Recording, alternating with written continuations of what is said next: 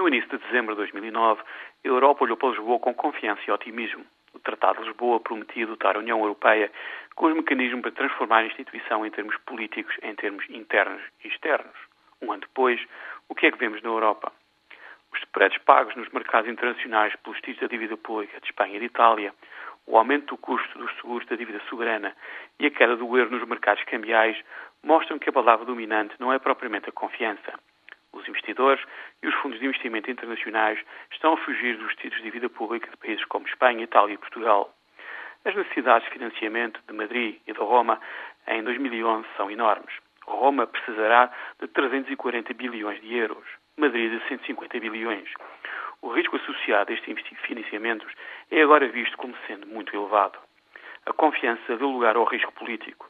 O preço desta transição é penosamente visível numa série de países europeus.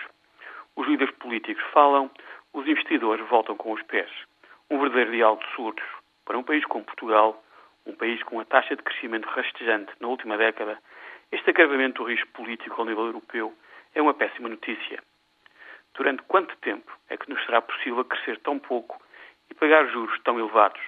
O que podemos fazer para recuperar a confiança? Para quem não acredita em milagres políticos e financeiros, estas são as perguntas decisivas.